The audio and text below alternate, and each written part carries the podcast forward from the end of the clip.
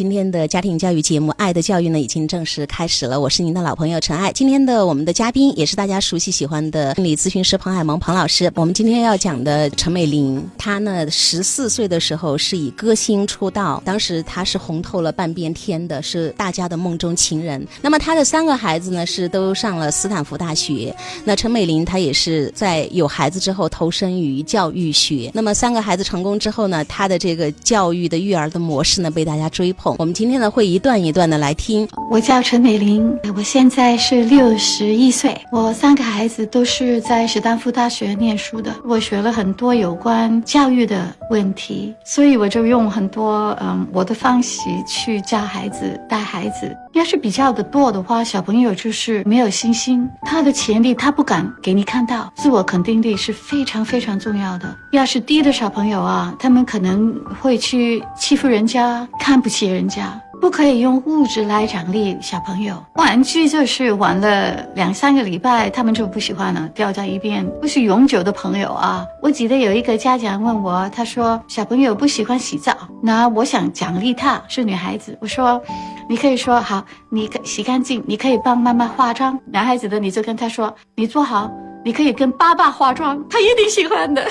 我们都笑得不得了，就是这样子，就是奖励他，好像是一件有趣的事，是家庭可以交流的事。有很多妈妈就是他们嗯教小孩子的时候，为他们定每一天一个时间表。做好功课才玩，不是的，做功课也是玩，玩的时候也是学习，就是什么是学习，什么是玩，我就是让他们分不开。哦，刚好下雨的话，我们就啊什么都不做了，走去玩，在那个公园的水里面，我们放叶子，看谁谁的叶跑得最快这样子。然后我说啊，为什么会下雨呢？有没有想过给他们很多兴趣找答案？他们看得到、感受得到的话，学得很快，也觉得学习不是辛苦的。好的，听完了第一段陈美玲的育儿观，下面呢，我们就请庞老师来说一说他自己的这个体会跟感受吧。还挺不错的，就刚才听的这一段，就是我记起我跟家长经常说的一句话，就是当一个不正经的家长，不正经，就是他跟孩子呢不正经，孩子要洗澡或者不洗澡，他都会跟他们提。那那你要那，你跟妈妈化妆或者你跟爸爸化妆，小孩对这个是挺感兴趣的，所以我觉得他是把趣味性抓的比较好。包括孩子写作业，呃，写作业里面也有很多玩儿，就是说学习。你通过游戏的方式来推行，然后在游戏当中有很多学习，这是肯定的。我们的实际上游戏就是儿童的工作，所以说没有必要截然的分开，我觉得它是很 OK 的。然后愿意跟孩子在雨里面去玩儿，然后玩了以后问一下这个雨怎么来的，你觉得这雨像什么？我觉得是挺好的。整个这段讲话当中，不要轻易去否定孩子，被否定的孩子有低自尊、低价值哈。陈美玲有讲到，还有就是说不要用物质去奖励，要用有趣的、可以跟家庭有交流的事情，用这样的事情来跟孩子们玩在一起。起，学习和玩不要对立，你要先玩还是先学习？是不是我们经常有这种表达？对对。所以很多家长他们会纠结，哎呀，孩子回来每天放学回来要先玩才写作业，他为什么不能先写作业再玩？家长就觉得能不能一口气把所有事情做完，你痛痛快快的玩？我经常都说你为什么要纠结这个？你上一天班你不需要放松吗？那我觉得陈美玲更上了一个境界，玩和学习你为什么要分得那么开？呃，我经常跟家长讲，就是跟孩子辅导家庭作业的时候，我们有几个要点：第一个化整为零，第二个就是要有游戏的。味道在里面，就是跟他一起背课文啊，背古诗啊，做数学题啊，你要有一些游戏活动穿插其中，他本来就应该是这样，调动孩子的听觉、视觉、触觉、身体觉各方面的感觉，共同来投入学习。经常我们在倡导学习可以是快乐的，那好多家长还有其他的一些专家，他们说快乐学习不可能，学习都是辛苦的，没有不痛苦的学习。古人说的头悬梁锥刺股，我觉得那样不如去睡觉算了。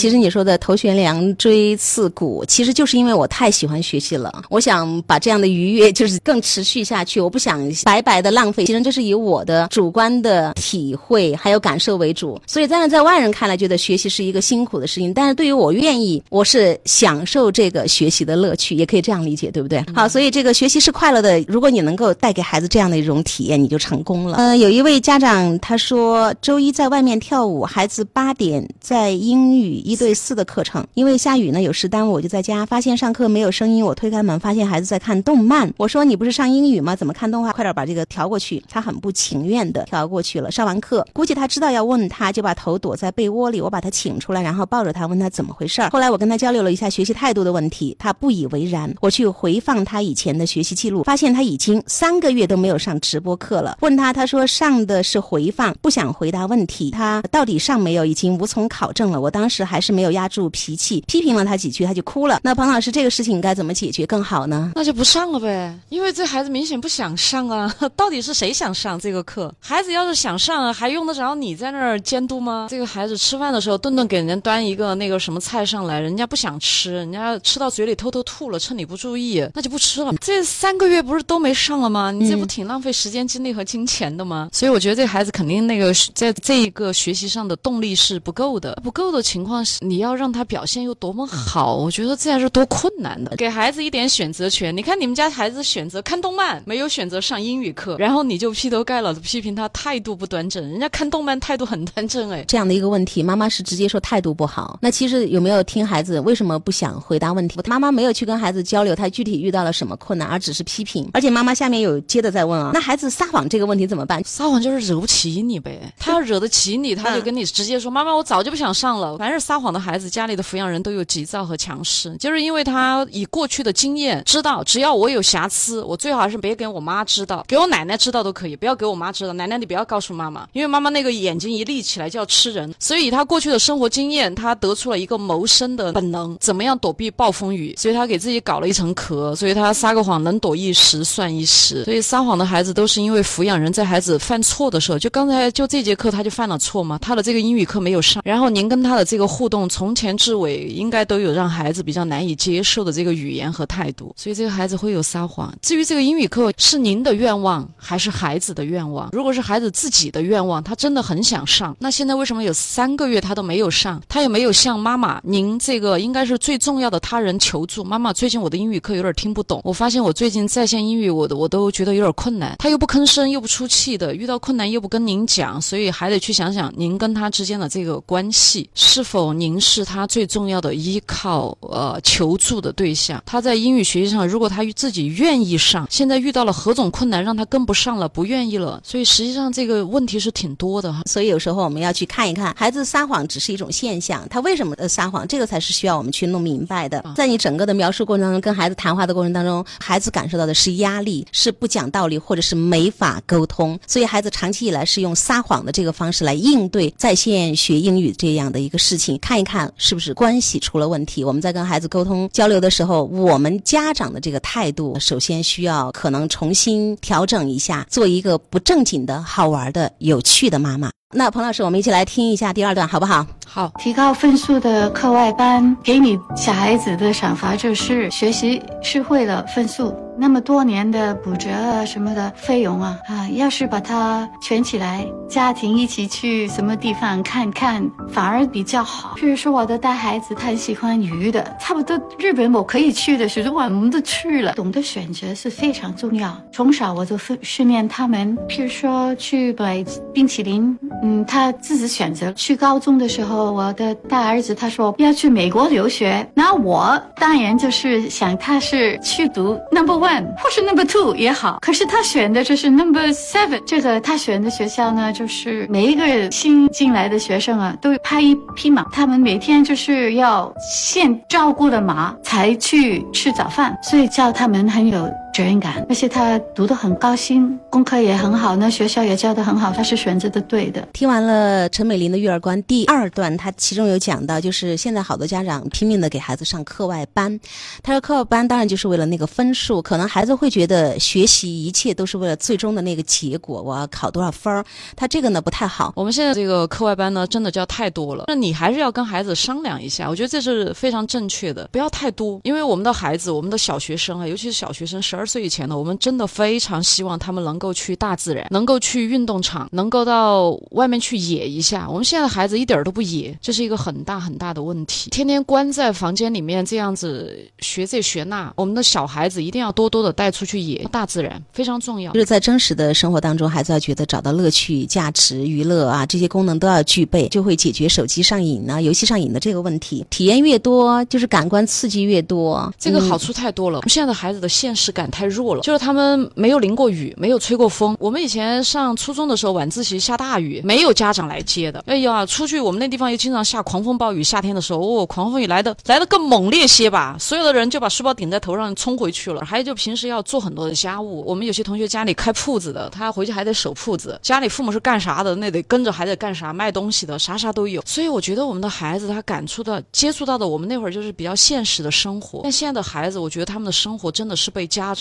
过滤过的，所以他们的那个现实感比较弱。确实还真是温室里的花朵，或者是养在那个筐里面的小鸡仔儿。今天还有一个家长在群里聊天，说他的孩子，呃一个妈妈哈，她是有两个孩子，那么她说她的孩子周六周日可以连续看十多个小时的电视，她就说这个该怎么办？我说妈妈，你有没有想一下，周六周日除了看电视之外，孩子还有什么有价值的？他在现实生活当中，在家里跟妈妈有的聊，在家里有的事情做，有好玩的事情等着他。孩子除了学习，然后妈妈要忙着带小的，上面要照顾老的，然后跟妈妈也没得聊，家里也没有什么事情可以做，你说他还能选择做什么所以？人家孩子说无聊的很嘛，所以这家长又不带人家做有聊的事儿。也希望家长朋友们想一想，有时候学习你把它变成了一个唯一的事情的时候，孩子过滤的特别干净的一个环境里，呃孩子们活得特别的干净，这个呢其实是有大问题的。还有一个家长朋友在问问题啊，一年级的班主任，去年九月孩子们进入小学以来，有些孩子课堂上不能够自控，注意力不集中，跟家长沟通交流过，但是成效不大。这我这边呢很缺一些方法性的指导，我可以为家长做些什么？哇，这个老师我觉得好有爱，他想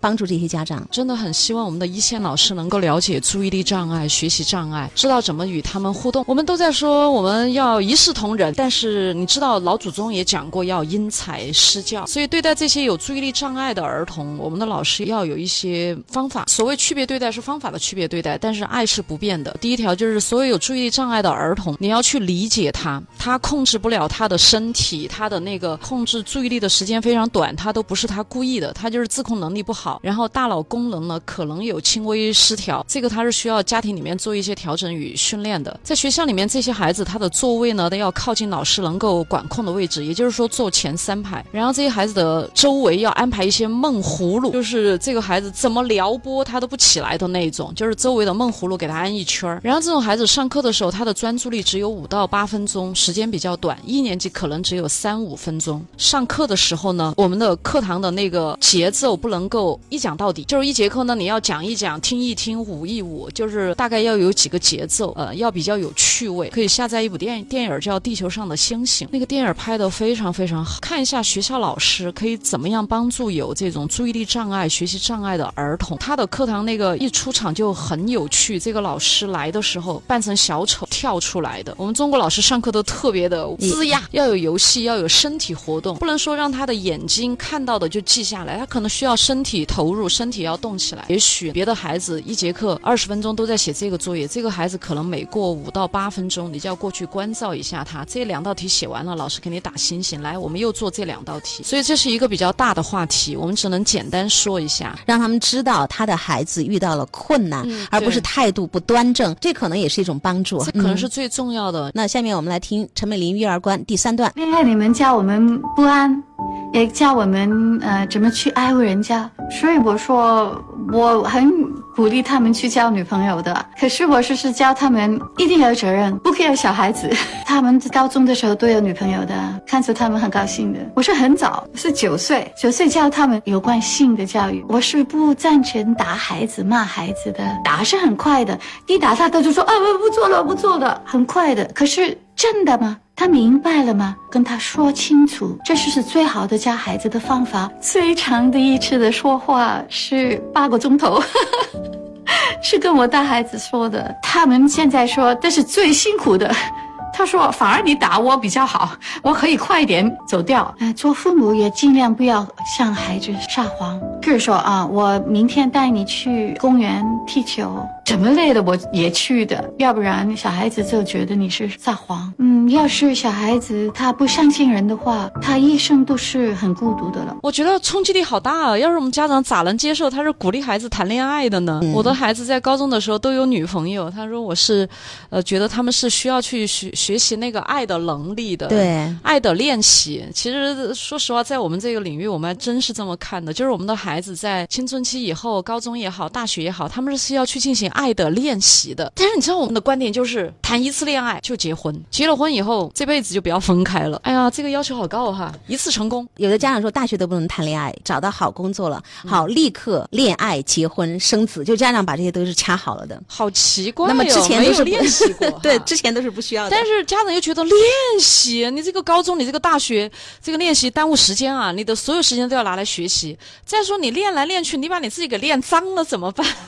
他们老觉得要练脏，觉得这两个人谈恋爱谈多了，谁谁哪个男孩哪个女孩恋爱谈多谈几次，哎呀，这个人简直不正经。彭老师，我们俩以前聊过一个片子叫《怦然心动》，关于这个青春期的纯恋，家长朋友们可以去学习一下。里边有一个好爸爸，还有一个好爷爷，他们到底在这个方面是怎么去引领、引导孩子？我觉得太美了，那部片子。所以，对嗯我们的孩子，他是要学习，就是跟同性、跟异性的打交道。人这一生最重要的是关系两个字。青春期以后，我们的孩子他非常重要的是在关系当中，同性关系、异性关系、跟老师的关系、跟各界的关系，他要在这个关系的碰撞当中去学习和成长。所以没说你鼓励呗，但是你也不要如临大敌。我这两天都接到家长跟我，彭老师，我孩子谈恋爱，这个，哎呀，就紧张的不得了。我说谈谈嘛，这有什么好紧张的呢？然后就不得了了，嗯，有微信，有 QQ，人家微信、QQ 上聊两句都恼火哎，因为家长没有能力去做这方面的引导哈，不知道洪水猛兽。对，不知道怎么去建设性的谈这个话，所以他们就觉得能够阻断，能够把他们先这个扼杀在对对对摇篮里。孩子都是罐装的劳动力，全部放出来就学习，回去就充电，充了电明天又来学习，这是包身工。接着说一下刚才陈美玲说的第二点，她就说孩子呢，她是不赞成打的，打骂打非常快。嗯，立刻就认错。对，马上就错：“我再也不敢了，妈妈，我再也不敢了。”但是他明白中间吗？不明白。但是我们很多家长呢，就是喜欢打，喜欢骂，就短平快嘛，马上马上就投降了。所以说呢，他跟孩子可以谈谈来龙去脉，允许孩子你的这些表现，你的这个观点都不在我的预期之内，我觉得这是很棒的。所以说我们那天才说，人家有一个不打小孩日呢，那很重要，应该三百六十五天都是不打小孩日。国际不打小孩日，它其实有一个核心的观点，就是今天你不打孩子了，有可能你会发现你永远都不需要打孩子了。我当时看到这句话，我就好高兴哦，我就希望真的家长如果很做到难的，啊，对我知道是一个美好，但是我们能够就是一定要大力提倡。我觉得嗯每年那一天，我们各个社区，然后满街道的电视台，到处都要做节目，把这个事造起来，是吗？嗯？对，一定要嗯深入人心，不打小孩日，那关于撒谎呢？大人不要对孩子撒谎，嗯这当然很重要。嗯。所以我也不知道那些大人为什么要对孩子撒谎，因为我也不撒谎，有什么事儿都直接说，坦白诚恳。妈妈，我有做不到的地方。他说答应了，明天带他去踢球，他再累他都会去，嗯我也会如此，一诺千金。我觉得这个很重要。那可不可以就是实在是疲倦了、累得不想动了，跟孩子说我真实的感受？妈妈今天哎呀真的动不了了，能不能我改时间？但是不是孩子的错，你可以找个折中方案，折中的，方案就是不要失信于孩子。我觉得不要完完全全的让孩子这个很难受，就是你很累了，那我们就坐滴滴去嘛，妈妈不用走路去，或者说请爸爸陪你去嘛，或者你跟小朋友约好，请别人家的妈妈带你去嘛。我总觉得完完全全的没有，这孩子昨天就憧憬了一个美好的蛋糕，今天一口都没有，再是有点难受。蛋糕是吃不了了，我们还是可以吃个棒棒糖。他最后有一句话，陈美玲说的非常好。她说：“如果大人经常失信于孩子，那么孩子就不再相信人了。那这样的孩子今后会非常的孤独。嗯，不敢相信世界。对，因为我父母都不可靠，我们有很多孩子在家里被爹妈天天打、天天骂，他出门去了以后紧张的要命，他觉得全世界人都不喜欢他。呃但是家长会觉得，在家里经历风雨雷电，然后你出去就更抗打，被家里人都欺负成那个样子了，他外面怎么去抗击外人的这个欺负？那天有个家长说，我孩子在学校里面读一年级，老师被隔壁班的一个孩子他过来打，然后我孩子不敢告诉老师，也不敢去跟那个男孩就正面对他怎么怎么办？我说你家里有抚养人很凶，这个孩子在家里就被吓破了胆，所以出去无法保护自己，他脸上都写着三个字受气包，所以人家为啥老天天来欺负他呢？还有好欺负三个字也刻在脸上。对对，嗯他是软柿子嘛，人家人家试了一下，果然很软，你啥反应没有？所以这孩子无法保护自己，不应该贴标签。就是他的三个孩子都上了斯坦福，我觉得嗯那个重点不在于斯坦福，重点在于真的全家人的感觉是满满的满足感和幸福感，我觉得这是挺重要的。但是有时候贴标签就是标题党嘛，大家一下子就被吸引过来了。对，斯坦福和哈佛，不说哈佛我们都不理。呃对。那还有最后一小节，我们先来听一听好吗？我也是做工的妈妈，所以很多时间都见不到他们。我的大孩子他很喜欢鱼的，他睡之前，譬如说有十十分钟、十五分钟，我就跟他玩那个钓鱼的游戏。他现在还记得呀，就是说妈妈你是鱼，我是渔夫。妈妈跟小孩子的时间，两分钟、五分钟，对小孩子来说是天堂，影响很大。他问我问题的时候，我绝对不会说等一下。可是有一些时候我在煮菜，那人又走来问我妈妈妈妈妈妈，为什么天是蓝的？我根本答不了。可是我就是把火关了，就说：“哎，你问的正好，等一下我们去一起去找一个答案。”所以这次是炒菜，我是绝对不会要他等一等。我时常说，教育是教给他们一点工具，去寻找梦想。要是他们失败了，也不会呃气馁，继续造别的梦想。要是他们成功的话，也要先谦虚，可以和大家分享。这样的教育是我的目标。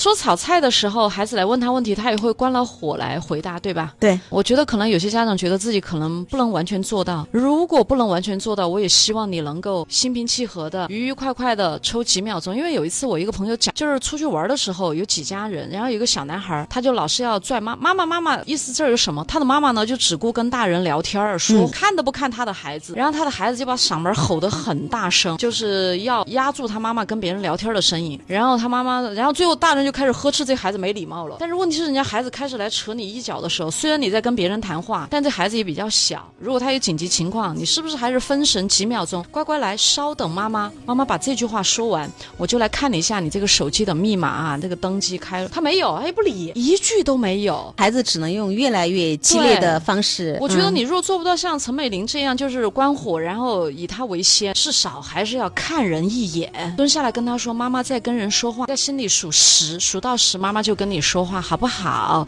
你要尊重她嘛，你心里要有这个小宝贝嘛，她是你的公主和王子，她在你心里要有位置。”尊重啊、平等啊、自由啊，我们说的很多，但是到底怎么做，就是体现在这些细节上。包括陈美玲说，我会立刻关火，回答孩子的问题，不需要孩子因为问问题要等待。她说，其实他可能因为等待的这个过程，提问的那个兴趣就没了，对不对？就消耗掉了。另外，陈美玲说，忙工作，大家要上班，确实也很累，但是陪伴孩子的时间两分钟、五分钟，如果是高质量的话，对孩子来说就是天堂。对，嗯这句话非常非常重要。嗯他的孩子喜欢那个鱼，他会陪他跑遍那个水族馆去看鱼。可能大人觉得这不都看过了吗？在这儿看了，那儿又要去看呢，陪他千万次。我们家小朋友以前很喜欢大自然，所以每次出去旅游的时候，我们就是导游把我们撂在这儿，待会儿回来接我们。我们要干啥呢？他有一本野花手册，一本野草野菜手册，一本蘑菇手册。我们就在那片草原坝子上找这些找这些东西，别人看着很无聊。有一次我陪他在那儿看牦牛，看了一下午。所以我觉得，如果不知道什么叫高质量的陪伴，那就是投其所好吧。投其所好，做孩子愿意做的事情，啊、因为而不是我们愿要他做的事情。嗯因为我也、也看到过有的家长带孩子去去那个游乐场去玩了，嗯孩子玩一个项目反反复复的玩，家长就说快点儿，你看这儿马上要关园了，你这花这么多钱买的票，那几个项目更贵，你都还没去玩呢。但人家孩子就喜欢这个。我们很现实嘛。妈妈有聊到梦想，就是一定要要给孩子梦想。如果他某一次失败了，没有关系，梦想还会重新有的。我在个案咨询当中，尤其是跟中学生的咨询，我们很多中学生到我这儿来都是比较消沉的，所以我们有比较重要的一环，就是为他的现实世界做一点打扫。以后我们都是要跟他聊他的梦想，就是那是一个灯塔，那是一个明灯，是夜空中的星星，可以指引他从泥淖里面、从泥沼里面挣脱出来的，所以那是非常重要的。因为我看到有好多家长都在说啊，要有耐心，明白了什么是事情都要跟孩子好好商量，真诚的对待啊，一诺千金。哎，看来家长今天们都非常的有收获哈。彭老师，我们俩也特别的高兴。刚才有一个听众观众在问，他说能不能让彭老师聊一下小升初择校哈？因为剩一点点时间，你还是说几句吧。小升初择校不都摇号吗？家长有很多很多的想法。以我们来说，小升初和中考、高考基本上的基本态度就是，就是只买对的，不买贵的，就是适合比昂贵、比它是重点更好。就是你的孩子，他大约他的能力状态、他的匹配度，你去选择一个与他能力相适合的学校。不是每个学孩子都适合去到金牌的那种学校和顶级的网班。我有一些孩子，他去了网班以后，永远都在里面是垫底的，然后他的能力、资质和动力都都不是那么好。然后那种班呢，学的又很快，老师要求又挺高，所以这孩子在里面呢，虽然是最优秀的老师、最好的同学，但是对他而言，其实未必是最好的选择。要去权衡你的孩子的这一个他的状态、能力、结构板块，你们全家人的那个对未来的一个期待，不是仅仅跟风就行。要有自己的判断哈，家长要耳聪目明。曾经有一位妈妈，她的孩子就是读那个名校，孩子的状态不好，跟不上，那妈妈果断的从名校出来，上了一个适合孩子的一个学校。结果孩子呢学的愉快，而且他的那个业余兴趣爱好发展的也很好。在一次比赛当中，好像是机器人还是什么，就跟名校的同学相遇了，他们同时站在了冠军的领奖台上。所以彭老师刚才说的，选择适合孩子的才是最好的，对不对？对。那这个时候呢，还看到呃有这个家长在问 QQ 群哈，爱的教育 QQ 群是七幺五五二幺零零三，欢迎大家的加入。就是如果你在育儿方面遇到任何困难，可以呢就是跟我私信，然后我会把大家的这个案例整理起来，在节目当中呢解疑答惑。别人家的家长，别人良好的这个家庭教育模式是什么样子？陈美玲做了一个特别好的榜样，温柔不正经，有趣好玩儿，真是我们家长要自我去修炼、学习、成长的。你看陈美玲说话好温柔，对对对，那种感觉就让人特别舒服，是吗？对，他的声音特别温柔，语速也比较平缓，没有那种心急火燎的。因为有的家长一说话，那个火药从那个语言里、嘴巴里就冒出来了，嗯。所以他的这个状态是比较好的。就是家长要淡定从容。那今天节目就是这样。